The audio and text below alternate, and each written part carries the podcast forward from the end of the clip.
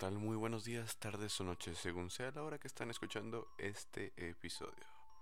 Sean bienvenidos una vez más a Noches de Desvelo. Mi nombre es Héctor García. Comencemos. El día de hoy les voy a hablar sobre la gente sombra. El fenómeno conocido como la gente de las sombras o los seres de sombra. Se trata de elusivas entidades que se perciben como siluetas oscuras con forma humana, generalmente masculinas, y que gustan de observarnos silenciosamente, o también de forma inmóvil. Al parecer, solo reaccionan con fugacidad cuando nos detectan mirándolos. O sea, cuando son detectados al filo de la mirada por una persona, momento en el cual desaparecen. Es importante enfatizar en que ninguna de estas características es invariable, ya que también se han reportado entidades de este tipo como seres amorfos o flexibles columnas de humo negro mientras que algunos aseguran que estos seres son la expresión última de la oscuridad y en algún sentido quizá excesivamente sometido a los estereotipos culturales también del mal.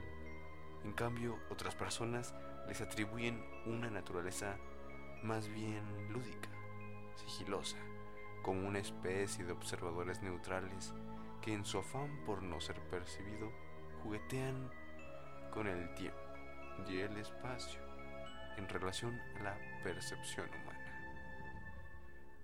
Lo cierto es que en decenas de lugares alrededor del mundo, entre personas de diversas condiciones socioeconómicas, culturales y psicológicas, se han reportado avistamientos de estos seres. Y a pesar de que existen ancestrales referencias a su presencia, al parecer durante la última década se han incrementado los encuentros con estos seres de las sombras. A diferencia de los avistamientos de fantasmas u otros espíritus, los seres de sombra siempre procuran mantener una discreción absoluta, aunque su curiosidad los lleva por momentos a aventurarse cerca del rango de la percepción natural de un ser humano. Además, su existencia no se asocia en ningún sentido a la reminencia de una conciencia cuyo cuerpo dejó de vivir. No se les adjudican formas, presencias que brillan que emiten lastimeros sonidos. En todo caso, lo único que comparten tangiblemente con los espíritus y fantasmas es el efecto que pueden provocar en una persona que atestigua su presencia. Temor, pánico e incluso una especie de parálisis semitraumática. Una de las características principales de la gente de las sombras es su vertiginosa rapidez, la cual hace casi imposible percibirlos frontalmente. Más bien se manifiestan como figuras centellantes que generalmente son captadas en el filo del campo de visión o espontáneamente percibidas, deslizándose en la superficie de un espejo. Por otro lado, aparentemente su presencia física puede atravesar sin problema alguno la materia física, lo cual fortalece notablemente su elusiva esencia. A pesar de que aún no se ha logrado explicar integralmente la existencia de estos seres, como suele suceder en la mayoría de los fenómenos paranormales, que permanecen siglos sin ser explicados de forma convincente, ya que superan las fronteras de la razón tradicional. No se explican, pues, de manera más sencilla que otros fenómenos, lo cual se torna en una limitante casi insalvable para el pensamiento humano. Existen diversas hipótesis sobre la existencia de estas entidades. Pero antes de revisar algunas de estas teorías, cabe destacar la relación de estas sombrías entidades con otras presencias paranormales o mitológicas más comunes.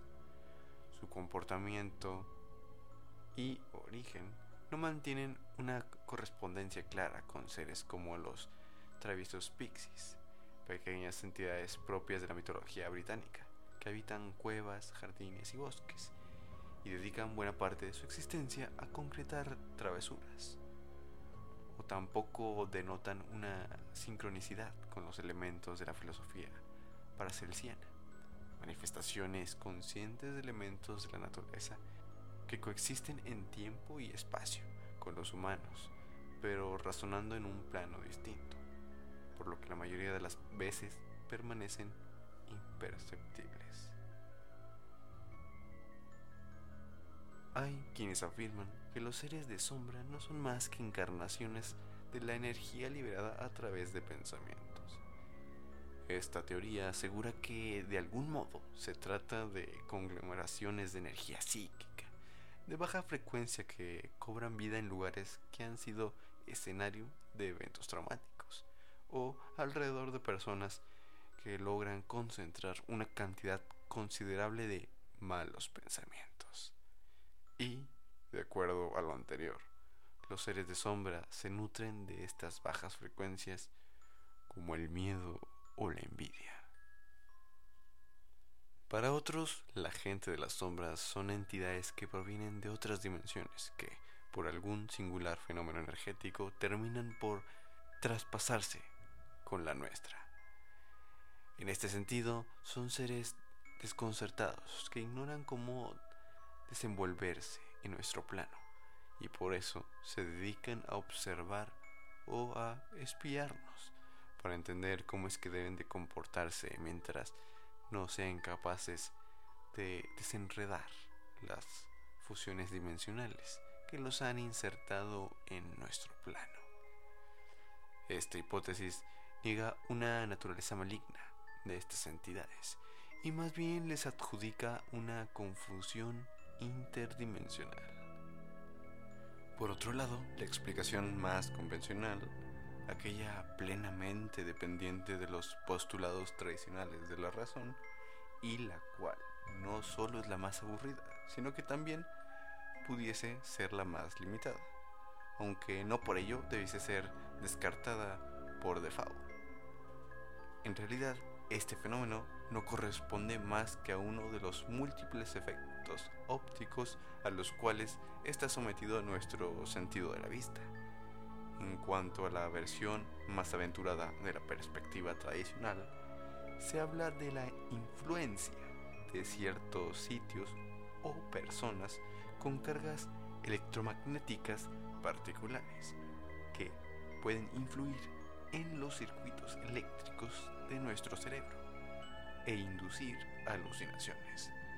Recordemos que el magnetismo de fenómenos naturales puede funcionar como inductor de alucinaciones, algunas de las cuales, tal vez en asociación con ciertos bits de nuestro inconsciente, pueden traducirse en la aparente presencia de seres de sombra.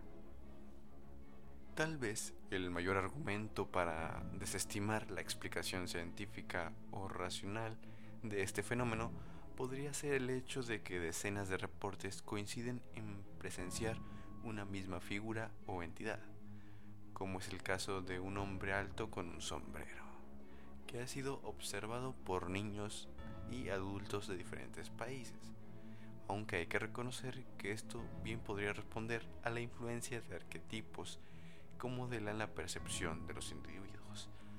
Pero antes de meter al hombre del sombrero con los seres de sombra, hay que cuestionarlo, ¿no?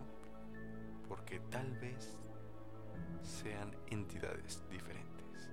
Pero bueno, eso lo podemos dejar para otro episodio.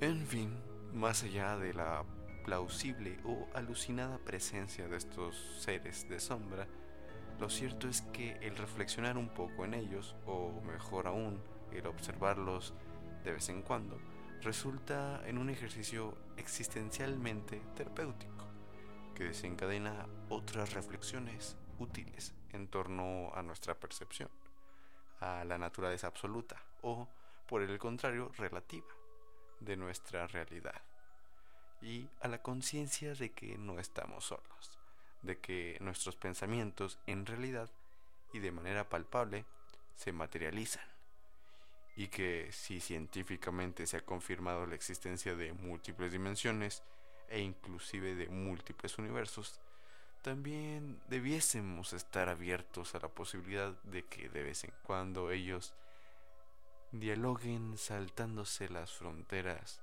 que los delimitan y que esta interacción sin duda arrojará anormalidades que más allá de infundirnos temor o confusión deberían de asumirse como inspiradoras pinceladas que son parte, al igual que nosotros, de un diseño divino. Y dime, ¿tú has visto a la gente sombra? Sin más por el momento, me despido. Espero que el episodio del día de hoy haya sido de su agrado. No olviden compartir, que me ayudan muchísimo. Envíenle este episodio y los que más les hayan gustado a sus amigos, para que así este podcast vaya creciendo cada vez más. Les agradezco mucho por haber escuchado hasta el final. Les mando un fuerte abrazo. Hasta la próxima.